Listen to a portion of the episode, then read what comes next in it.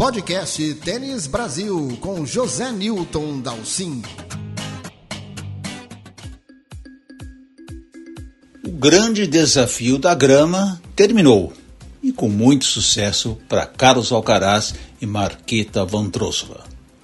O espanhol fez a final contra o heptacampeão Novak Djokovic, uma final entre número 1 um e número 2 do mundo, valendo a liderança do ranking, quer dizer, todos os ingredientes possíveis para um jogo de 5 sets cheio de alternativas. Não teve aquele nível técnico espetacular, mas sem dúvida marcou história novamente no All England Club.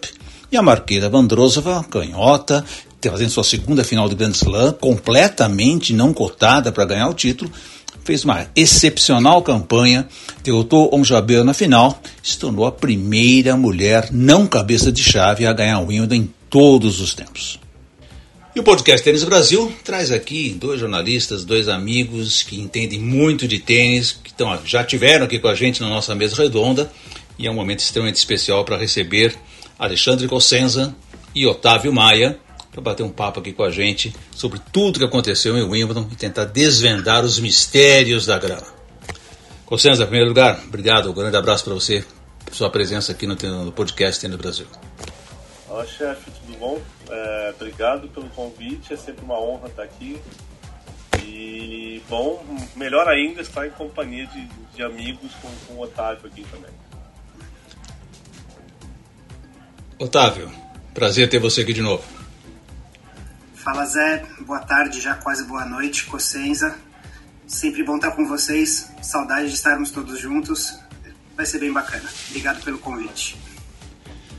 Bom, deixa eu começar pedindo a opinião de vocês sobre Carlos Alcaraz, né? Uma campanha. Uh, uma grande campanha na grama, se a gente considerar as dificuldades que ele passou. O Alcaraz, ele havia perdido para o Medvedev em 2021 na grama, quer dizer, um resultado. Uh, uh, normal para o momento, né? Apesar que o Medvedev nunca foi um grande jogador, acaba depois, agora, derrotando o Medvedev. E o ano passado não tinha passado pelo Sinner, né? O Sinner quase derrotou depois o Novak Djokovic. Mas de uma forma geral, o Alcaraz eh, ele sempre tem um, tem um jogo claramente adaptável à grama, né? Então não chega a ser uma grande surpresa que ele vá longe no campeonato, acho que todo mundo meio que esperava ele ir até lá. Mas eu acho que a final específica dele contra o Djokovic tinha ingredientes muito específicos, principalmente na área mental psicológica em função daquele desastre que foi a semifinal, a quarta final de Roland Garros, né? A semifinal. Então, Cossenza, me fala um pouco, como é que você viu o Alcaraz nesse, nesse momento? Quais eram as dúvidas que ele conseguiu responder? E me responda você. Acabou mesmo? Já é o fim do Big Tree? A, a, trocou o bastão o tênis masculino? Ou é muito cedo ainda para a gente apostar nisso? Olha, o, a minha dúvida para essa edição de Wimbledon era o quanto o Alcaraz iria a, a, adaptar o jogo dele né, é, para grama com sucesso. A gente sabe que ele tem recursos para isso. Ele tem um saque muito bom que, que não é tão valorizado, é até subestimado. A devolução dele nunca chamou muita atenção, porque ele costuma ser um jogador que defende mais é, de forma não agressiva, mas é, ele é mais um cara de colocar a bola em jogo para entrar no ponto e ganhar o rally. Mas ele conseguiu ir para a grama sendo agressivo, indo fazendo winners de devolução. Ele fez cinco winners de devolução no Djokovic na final. E mais importante, não tomou nenhum, o que diz um pouco sobre como, como o saque dele funcionou também no jogo. É, e a gente sabe que hoje o jogo da grama é diferente, ajuda muito quem se movimenta bem, e o Alcaraz mostrou isso. É um cara muito rápido, sabe se posicionar, chega nas bolas, alonga pontos quando precisa, tem o recurso da curtinha. E quando ele foi fazendo tudo isso encaixar, foi se mostrando mais perigoso. Ele foi evoluindo ao longo da semana e acho que de uma maneira parecida até com o do Rafael Nadal em Wimbledon. À medida que o torneio vai avançando, que a grama vai gastando, a bola vai quicando um pouquinho mais alto, é, a bola, o jogo vai ficando melhor para o Nadal e eu acho que o Alcaraz se beneficiou também um pouquinho disso. Ele vai ficando mais perigoso na reta final. Ele faz um jogo contra o Rony, que era um jogo em tese duríssimo, e ele passa muito bem. Ele faz a semifinal né, excelente é, e chega na final forte. Agora, sobre o jogo com o Medvedev, é, com, com, com o Djokovic, é, eu acho que acabou fazendo bem o que aconteceu em Roland Garros. Ele disse que fez uma preparação diferente, né, pra, pra, mentalmente, para encarar o Djokovic. E, e, a gente sabe que ele sabia de tudo, né? Ele sabia que o Djokovic não perdia um tie-break a, a 15, né? Deu 15 tie-breaks seguidos. Ele sabia que o Djokovic não perdia 10 anos lá. Ele tinha noção do cenário todo. Mas foi lá, encarou e... Né? Quando ele ganha a semi, ele fala, agora não é hora de ter medo, agora não é hora de estar cansado. Vou pro jogo e, e vamos, vamos ver o que acontece. Agora, se é o fim do, do Big Four, Three, Two, porque diminuindo, né? É, eles foram parando Hoje, hoje tem um Big One, que seria o Djokovic, ou One and a Half, contando Alcaraz. Mas é, eu, eu acho que pode ser sim o, o, começo da era Alcaraz, digamos assim. Né? É difícil fazer esse tipo de previsão, porque o tênis as coisas mudam muito rápido de uma semana para outra. O cara pode se lesionar, alguém pode começar a, a jogar, né? o Rune pode subir de nível, Musetti, Sinner pode fazer alguma coisa encaixar na cabeça dele também. Mas é, se a gente pensar que o Alcaraz tem 20 anos, ganhou um jogo desses em Wimbledon, com o peso que tem, contra o adversário que foi, e se imaginar que ele tem uma estrutura de carreira tudo arrumadinho, a família boa, ele é um cara com ambição, que treina bem, que tem um técnico pé no chão. Se pensar tudo isso e que ele ainda pode evoluir e, e que ele hoje já, já, já ganha do cara que é um dos maiores da história, é assustador. Otávio, depois daquele 6-1 no primeiro set, eh, foi impossível não lembrar de Roland Garros, né? Quer dizer, ele não conseguiu jogar absolutamente nada, ele entrou com uma proposta de jogo aparentemente de ser extremamente agressivo, não ter muita troca de bola e deu tudo errado, e ele soube contornar isso, apesar do segundo set ter sido muito difícil, e eu acho que aquele tie-break definiu todo o jogo, porque se o Djokovic faz 2 a 0 e teve um set point para isso, uh, dificilmente o Alcaraz talvez uh, conseguisse uh, contornar tudo isso. Né? Então, como é que você viu essa questão do jogo em si? Como é que aquela coisa se desenvolveu? Como é que ele foi achando os caminhos durante a partida? Nenhum dos dois, para mim, jogou um tênis excepcional, sacaram até um pouco abaixo do que se esperava, né? Muito, esse é um contexto que tem que ser colocado. Então, me fala como é que você viu essa questão. E aí eu já coloco também, em relação ao futuro, a gente pensar o seguinte: o Alcaraz, 20 anos, tem dois grandes lances diferentes e dos Big Three, né?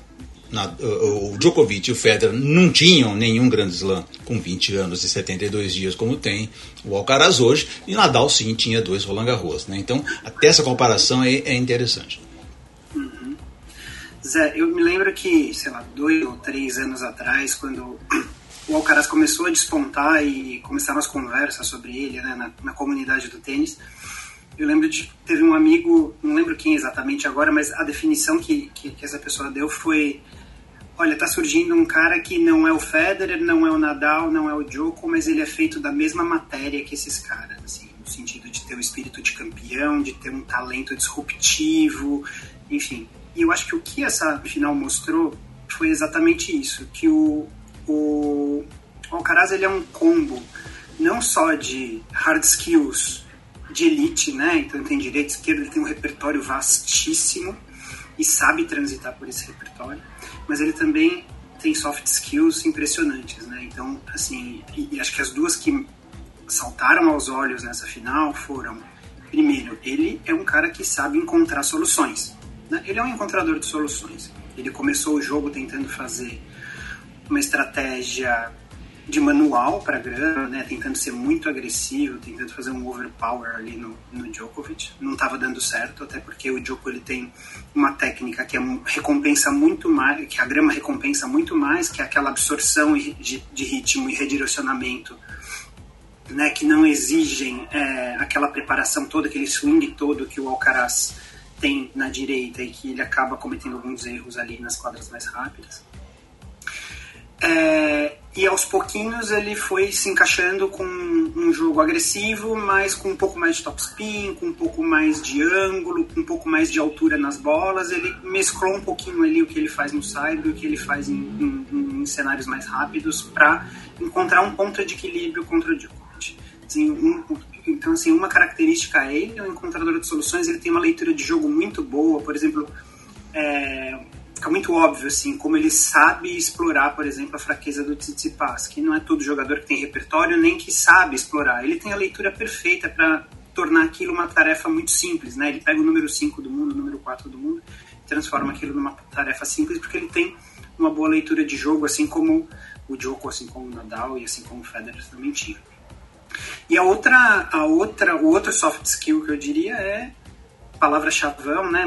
Ele vai virar um, um, um bom exemplo para quem quiser usar o chavão de resiliência, né? Ele é um cara que mostrou que ele é gabaritado para suportar grandes, é, assim, uma grande pressão, não só mental, mas uma grande pressão no ritmo de jogo, né? Então, é, na, naquele jogo de Roland Garros, muito se falou de que o, o Alcaraz nunca tinha enfrentado um jogador como o Novak num Grand Slam, assim, que a pressão que ele coloca no adversário é insana, ele próprio falou isso, né? E, e é verdade, e eu acho que isso foi era uma coisa que angustiava muito o, o, Alcaraz, porque ele tinha pouca rodagem né, contra o Djokovic. Ele tinha que aprender a lidar com aquela pressão dentro do próprio jogo decisivo que ele não queria perder de jeito nenhum. E, e acho que dessa vez ele, ele foi muito melhor, o que, o que, o que nos leva a uma terceira, uma terceira é, habilidade comportamental, que é ele é um cara que aprende muito rápido assim, se você compara o Alcaraz de dois anos atrás, lá, um ano e meio atrás, quando ele apareceu lá na quarta de final de US Open, ganhando do Tsitsipas e tal, pra cá, ele assim, ele evoluiu 10 anos, é uma coisa impressionante, assim, ele melhorou em muitos aspectos do jogo. O, o falou que o saque dele é, é, é, é, subestimado, e é muito subestimado. Assim, eu vejo o tempo todo as pessoas falando ah, o saque dele é péssimo. Ele, o que ele fez contra o Rooney nas, nas quartas de final, por exemplo, ele variou de uma maneira o saque que ele, ele terminou com 71% de unreturned service é, de segundo saque contra um, um devolvedor da categoria do Room.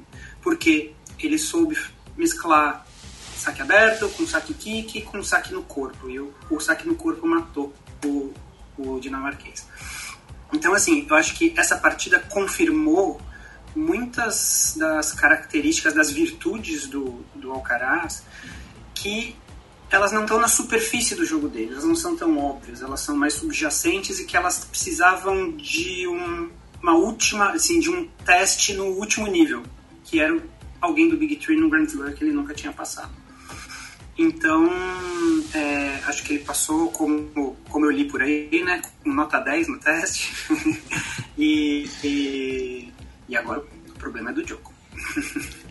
Por falar em problema do Joko, Cossenza, como é que você vê aí a postura? Eh, não dá, obviamente, nem de longe para imaginar que Djokovic vai ficar num segundo plano, até o fim, nada disso. Acho que ele provou aí nos últimos tempos que ele está fisicamente ainda muito forte, mentalmente, o desejo dele ainda é muito grande, né?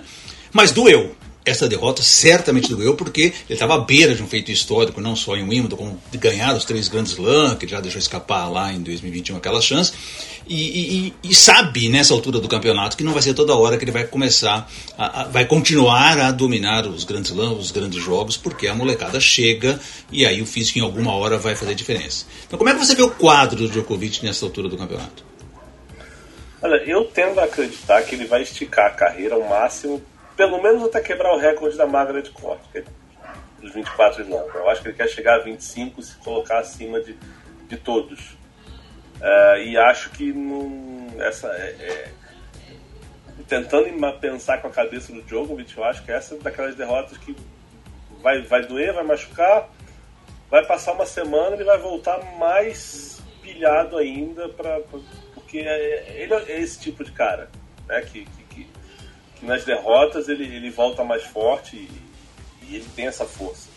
Então eu, eu imagino o Djokovic voltando assim para fazer um, um verão norte-americano ali com força total. Ele né, não joga ali algum tempo, agora né, liberaram a entrada de, de, estrangeiros não vacinados, então ele vai poder jogar o máximo do Canadá, vai poder jogar Cincinnati, vai poder jogar o US Open. E são pontos que ele não tem no ranking, então ajudam também na, na briga para ser número um. Mas eu acho que a, a conta dele agora é, é para ganhar pelo menos mais dois slams e, e passar todo mundo. E, acho, não acho que, que vai afetar a motivação dele essa derrota, não. Pelo menos não negativamente. Acho que né, depois que, que passar a, a dor da derrota ali dessa, dessa semana, duas semanas, sei lá, tira para descansar, vai para vai para algum lugar na beira da praia, esfria a cabeça e vai voltar, vai voltar forte. Eu, pelo menos é o que eu acho. E você está falando na questão do piso duro, Cossenza, mas o piso é certamente hoje o piso com mais, mais, uh, mais gente para brigar pelo título, mais gente para te trazer problemas, né? Porque Sim. quase todo mundo, 60%, 70% do circuito, se não é especialista na quadradura, se vira na quadradura. Até o Casper Ruud, meu Deus do céu, foi campeão do US Open. Então todos eles conseguem se virar. Isso vai trazer um pouquinho mais também de molho nesse, né, nessa, nessa etapa, não? Sim, sim. Isso tem é, muita gente ali que incomoda, né? Tem o Medvedev, que é campeão do US Open, tem o, o Casper Ruud, que você falou, que fez a final com o Alcaraz ano passado, e fez um torneio muito bom, né? Sim. Não foi só a final. Ele, óbvio que ele pegou uma chave ali que, que não, era, foi a chave mais dura da história do US Open, mas o Casper Ruud é mestre em aproveitar essas chances, né? O cara que fez três finais de slam, uma final de, de, de, de ATP Finals, é, é, um cara que, que sabe o que fazer, sabe construir ponto. Eu adoro o jogo do Casper Ruud. Adoro esse, esse visual príncipe da, príncipe da Disney que ele tem às vezes. talvez, talvez esse seja bonzinho até demais para ganhar coisas é. né, maiores, mas é, essa é outra discussão. É, falando de quadradura, você tem. Né, a gente está falando numa geração nova, às vezes as pessoas me perguntam: ah, quem dessa geração nova vai incomodar mais o Alcaraz? Se é o Rony, se é o Buzetti, se é o Sinner? Mas ainda tem o Zverev que pode. Né, a geração anterior tá toda aí forte. Medvedev, né? O que eu chamava de mini for uns anos atrás, que era o Medvedev, o Rublev, o, o Zverev e esqueci quem era o outro. Mas enfim, o, o Team, que, que, realmente o time está tá um nível abaixo. Mas você tem o Tsitsipas, que pode jogar bem na quadradura, tem, quer dizer, tem a turma toda aí. É, e, e, como você falou, né, na, na, na quadradura do piso sintético, todos esses caras se viram bem. E pega um cara desse numa semana inspirado, não sei o que acontece. Eu, eu não queria cruzar com o Tiafoe, por exemplo, no US Open. É um cara então, perigosíssimo lá, né? Então, o Taylor Fritz, numa Taylor semana Fritz. lá, né? tem, tem tanta gente. Só não vou citar o Aliassime porque, coitado, não dá pra falar dele. Então, é, tá numa fase horrorosa, né? Horrorosa. né? lesionado, mas é um Berretini que tá voltando aí também, é perigoso. É, tem, o que não falta é gente. E eu tendo a achar, e aí eu queria até a opinião de vocês, porque é, é, é meio polêmico, mas eu tendo a achar que o, o Alcaraz, embora tenha o teto dele lá em cima, eu acho que ele é mais derrotável do que o Djokovic no meio de torneio. Vocês acham isso ou eu maluco? Não, eu, o Otávio vai te responder. Eu quero já aproveitar para o Otávio também e para ele, que ele falou muito do Alcaraz ali, e eu quero saber dele também o quanto esse triunfo espetacular do Alcaraz motiva justamente essa nova geração aí de, de Sinners e, e, e Rooney e, e, e de Aliassim, porque esses caras ainda não conseguiram fazer algo grande perante os grandes, né? Então, eh, o quanto isso pode ser uma libertação dessa nova geração? É, Zé, acho que é, é uma possibilidade. É, a, história do Big Tree é uma história de evolução conjunta, né? O, o, Federer não era um produto totalmente acabado, nem o Nadal quando eles chegaram, um puxou o outro para cima. O Djokovic entrou nesse trem, o, o, Murray entrou nesse trem e eles foram gradualmente se, se distanciando dos demais, né? Então, quando a gente fala de futuro, é, é muito fácil a gente pensar no Alcaraz se isolando dos demais e tendo e passando a carreira inteira ali jogando praticamente sozinho. Mas, assim, seria um, uma simplificação grotesca da realidade, porque, primeiro, né, quando ele coloca a barra lá para cima, é, os outros enxergam essa barra e eles vão correr atrás, né? Principalmente aqueles que foram surgiram junto com, com o Alcaraz, que já venceram ele no passado, enfim, que compartilham do mesmo, do mesmo ambiente, do mesmo, da mesma formação, enfim. E segundo que o desenvolvimento dos tenistas, a gente sabe que não é linear, né? Cada tenista tem o seu ponto de amadurecimento e alguns é, evoluem de maneira um pouco mais gradual e outros de maneira completamente é, irregular, né? Assim, próprio, por exemplo, o próprio Guga, né? Até os 20 anos ele era 66 do mundo e de repente em uma semana ele era número 16, né? E já um pouquinho depois estava brigando para ser número um do mundo. O Rafter foi um cara que demorou muito mais para explodir, por muito tempo ele foi ali um jogador de, de, de meio de top 100 e tal. E, e, são jogadores que de repente acabam é, é, né, ajustando um pouquinho seu jogo, pegando aquela confiança, dão, sobem um degrau e se colocam é, junto dos melhores. Aliás, eu até diria que o próprio Novak, né, assim, por mais que ele tenha feito final com 20 anos, ganhado Grand Slam muito cedo e tal, é, todo mundo sabia que ele era um grande jogador, mas até o Murray falou isso uma vez. Até outro dia ninguém imaginava que ele ia chegar aos 20 e tantos, né? Ele era um coadjuvante do Nadal e do Federer por muito, mas muito tempo. Em algum momento, já muito maduro, ele também teve ali alguma fase em que ele estava na sombra do Murray, mesmo tendo mais conquistas, tendo mais slams, ele estava num momento em que ele estava tava perdendo para o Murray, que era o grande nome do circuito naquela, naquela hora. Então, é, a gente tentar projetar o futuro de maneira linear, como se os fatores fossem todos estáveis, é, seria muita ingenuidade, assim. Mas o. Enfim, quem sabe o João Fonseca, né?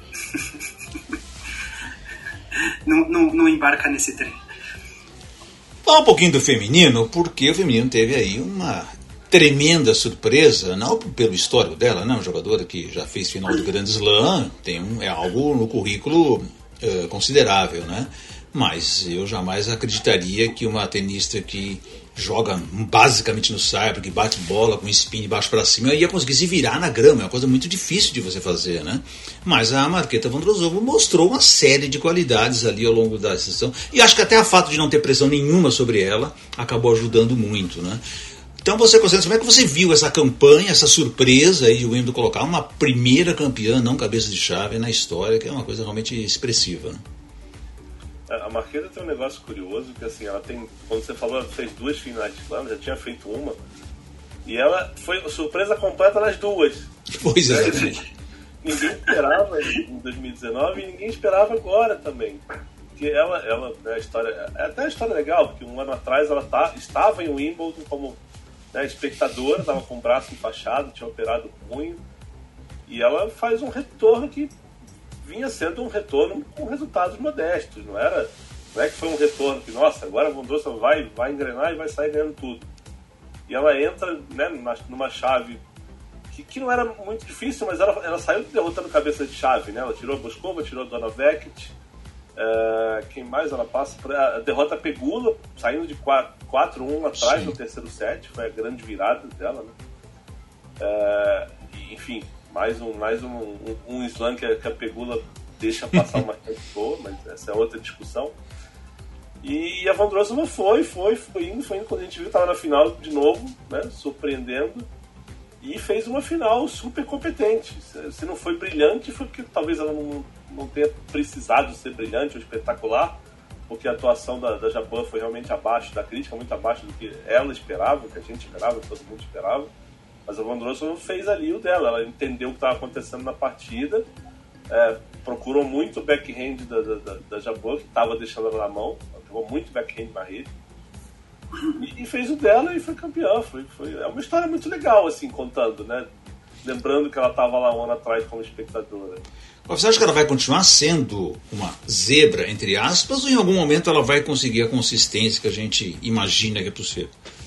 Eu tendo a achar que ela vai continuar sendo zebra, mas eu, eu sou referência zero para falar sobre isso. quando, eu lembro que quando a Naomi Osaka ganhou o primeiro slam, me perguntaram isso, eu falei, ah não, eu acho que eu acho que não, acho que ela vai estar no bolo, mas não vai ganhar quatro slams na carreira, né? Assim, é. aí dominando o número um. Então, a minha opinião não vale de nada para isso, né? assumidamente. Mas eu tendo a achar que não. Eu tendo a achar que ela vai ficar aí nesse bolo brigando mas o nível da WTA é, é muito mais parelho do que, do que na, na ATP, né? Então é difícil alguém se destacar hoje. Acho que não tem ninguém com nível muito superior. Acho que nem a IGA está tão superior assim ao resto. A IGA tem seus altos e baixos. Né? Então, é, às vezes as pessoas querem comparar ATP e WTA, mas o nível de domínio na, na, na WTA vai ser sempre menor. Até porque tem a questão de melhor de 3 sets, é mais fácil você ter uma zebra aqui outra ali. Então, acho que acho que a Vondrousova só pode ficar na briga, sim, mas não a vejo como é, uma figura que vai estar em todo o Grand Slam na segunda semana, em quartas de final. Pelo menos é meu palpite hoje. E a um Jabê, Otávio Maia? Uma decepção pelo que ela vinha jogando, né? Ela vinha jogando tênis solto, bonito, elegante, combinando com a grama, slice, drop shot, solto, aliás, batendo muito na bola. Nunca vi ela bater tanto na bola, o Winners. Vitórias muito bonitas, né? Muito uh, parrudas as vitórias dela. E de repente chega na final de novo, a gente vê ela se perder completamente na parte emocional, né? Com, com a idade que ela tem ainda, se acredita nesse slam dela? É, assim, essa final da ONS foi de partir o coração. Assim, né? Quem tem coração ficou chateado com. com a, ainda que estivesse torcendo para Vondrosova, fica triste pela história pessoal da ONS, que ela é uma pessoa muito legal e ela joga um tênis muito bonito. Assim, né? assim, as coisas que ela. A mão que ela tem é uma coisa impressionante. Assim, ela faz bolas completamente fora do manual, assim, que. É, assim, é, é, quando a gente quando a gente fala né, que a pessoa está no God Mode, ela tem esses momentos de God Mode que, assim, ela é imparável, é um negócio absurdo. Mas, cara, já, já é a terceira final de Grand Slam. É... Acho que tem jogadores que demoraram mais para ganhar. A própria Clijsters demorou quatro, ela, não sei se demorou quatro ou demorou cinco finais, né, para uhum. ganhar. E, e ela tá sempre lá, ela tá sempre perto, enfim, acontece que o, eu acho que o que doeu muito foi que essa era realmente uma grande chance, porque nas outras ela pegou a Iga, que era mais jogadora que ela naquele momento. Enfim, a Ribakina também estava bem parelho, mas depois a gente foi vendo que na grama é realmente muito difícil ganhar da Ribakina, né? E, e, essa vez era uma jogadora que não tinha tanto, né, uma aptidão tão clara para grama, não tinha favoritismo, ela também tinha uma questão mental, já tinha perdido as duas grandes partidas da vida dela, né, a final dos Jogos Sim. Olímpicos e a final de Roland Garros. A um saiu na frente, essa machucou demais, assim. Mas eu acho que ela, ela, ela já mostrou, assim, que ela cai, ela levanta e, e o, o circuito feminino é muito instável, assim, né.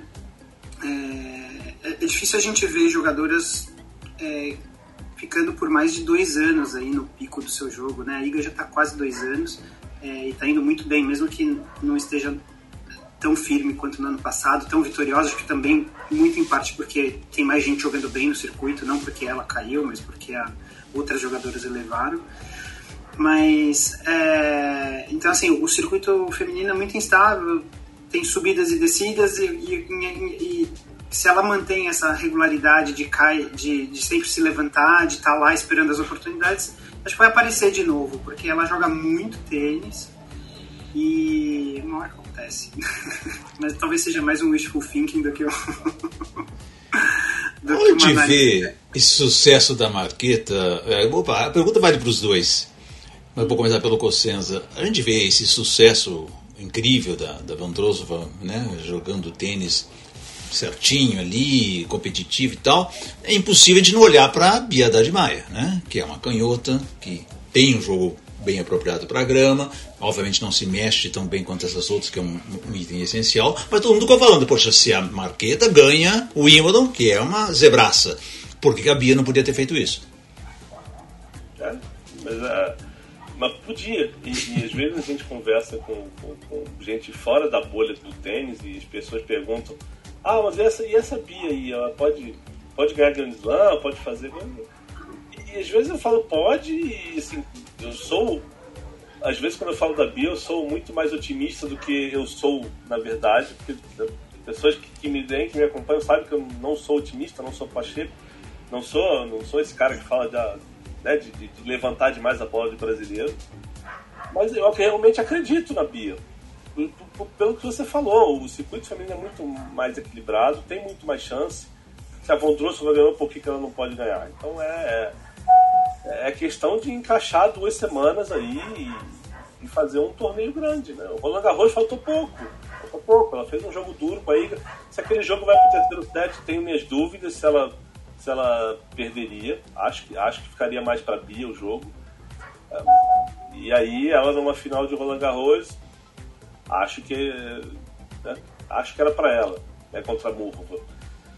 É, e, e, o Wimbledon, quer dizer, ela mostrou que ela pode ir bem na grama, fez isso ano passado, né, perdeu na primeira rodada de Wimbledon, mas ganhou dois, dois WTAs, 50 na, na preparação.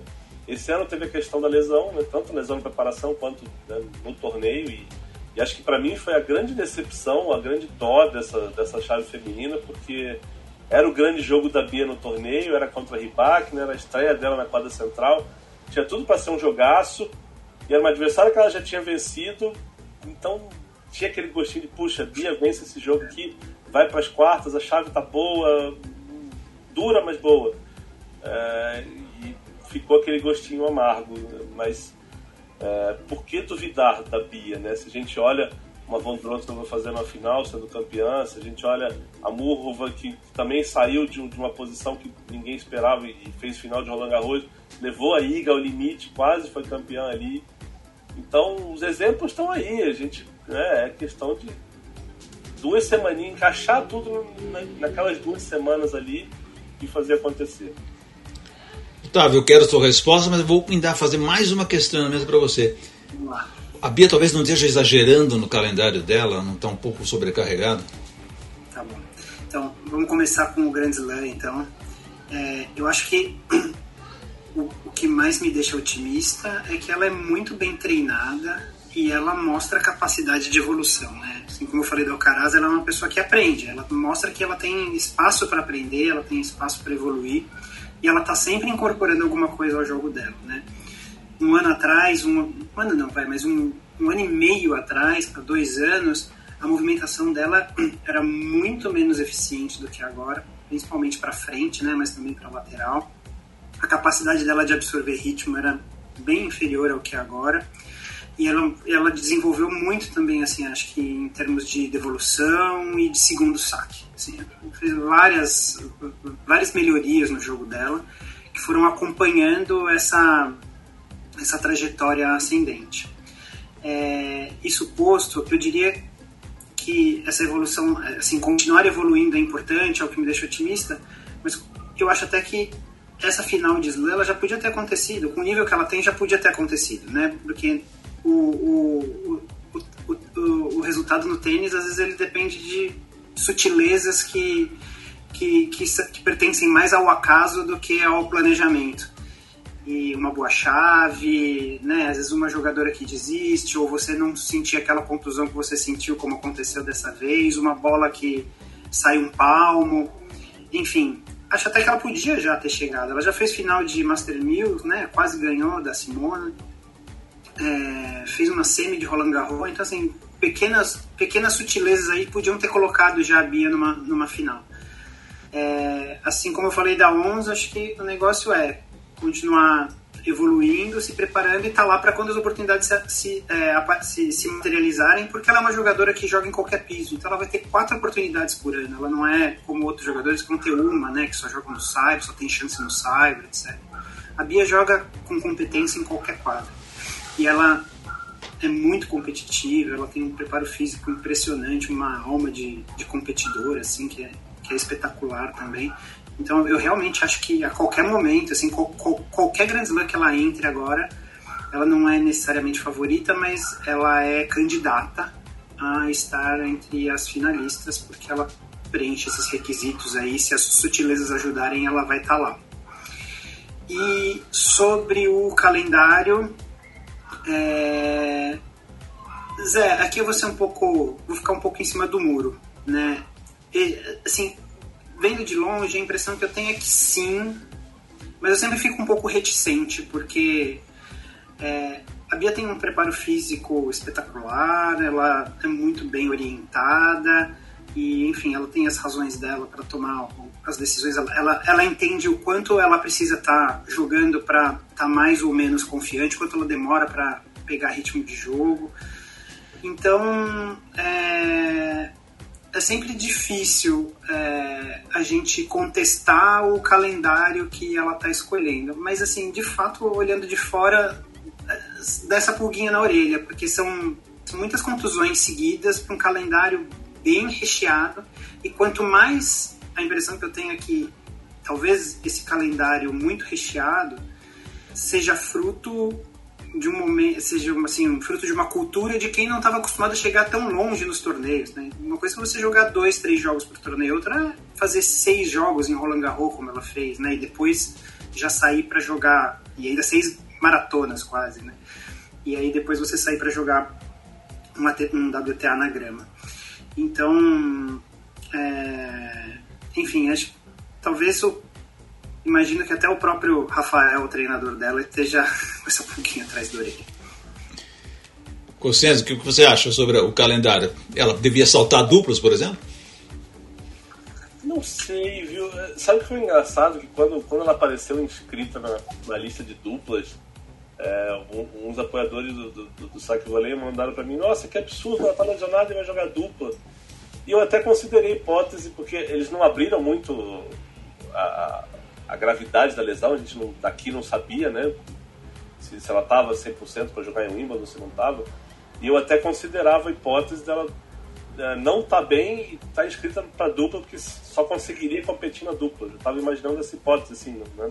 olhando com o copo meio cheio. Mas, é, sim, né? Difícil você dizer é, que não atrapalha dupla, simples. todos os tenistas falam, né, a elite inteira vem evitando fazer isso. E se todo mundo vem evitando, deve ter um motivo. Mas, por outro lado, parece que a dupla faz tão bem pro jogo dela, né? Assim, Sim, compartilhar é. momentos com alguém do, é. do, do, gabarito da Vika. É, ela tem um, acho que um voleio e uma devolução acima da média, que acho que também vem um pouquinho da dupla e que ela afina ali na, na naquelas competições. Então, sim, realmente não é uma decisão simples, né?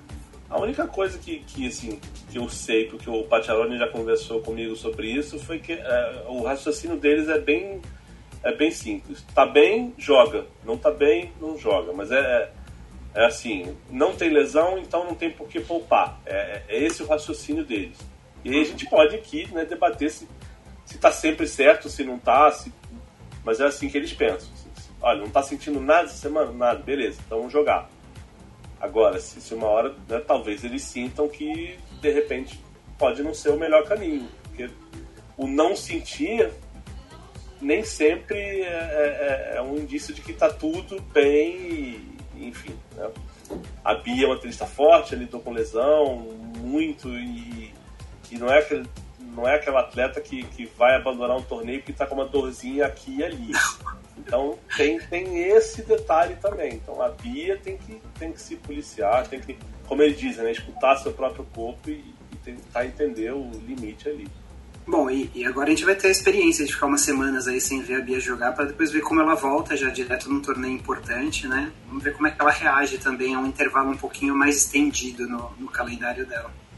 Lembrando que depois volta e volta no calendário também duro, porque joga Canadá, a semana seguinte vai Cincinnati, depois passamos já é o US Open, quer dizer, também é um calendário difícil. E a quadradura também não é fácil para o corpo aguentar também uma sequência forte e tomara que esse calor dos Estados Unidos que está fazendo lá não chegue até o final de agosto, porque senão a coisa vai ficar feia, né?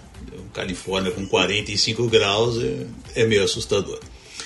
Minha gente, quero agradecer demais a presença de Alexandre Cossenso, Otávio Maia aqui no podcast Tênis Brasil, conversando sobre o Wimbledon com tantos detalhes, com tanta riqueza de opiniões. Certamente vou requisitar vocês dois aqui muitas outras vezes, quem sabe no West Open, comemorando o título brasileiro de Grand Slam. Obrigado vocês dois.